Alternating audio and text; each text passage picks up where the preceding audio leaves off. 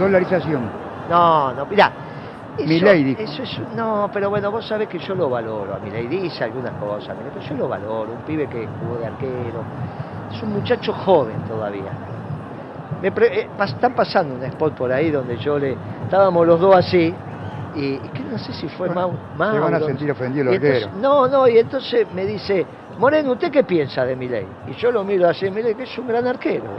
Porque él era arquero. Bueno, yo es lo que te digo, si vos vas a tener, no podés, si vas a tener déficit fiscal, o sea que gastás más de lo que recaudás, no podés dolarizar. Porque ¿de dónde vas a sacar los dólares? Claro. ¿De dónde no podés imprimir no dólares? podés imprimir. ¿Está bien? Seguro. Ahora, si no vas a tener déficit fiscal, ¿para qué querés la dolarización? Si vos haces una economía ordenada, O sea que tam- quédate claro, con tu moneda. Claro. ¿Qué es lo que hicimos nosotros? Claro. O sea, te quieren dolarizar para decir de esa manera no gasta. Y si no, si no gastás, no precisas dolarizar. Por eso no está bien pensado. Eh, lo que hay que hacer es una economía prudente, como hacen todos los países del mundo y como hizo el peronismo a principios del siglo. Ahora del siglo XXI y crecíamos a tasas chinas.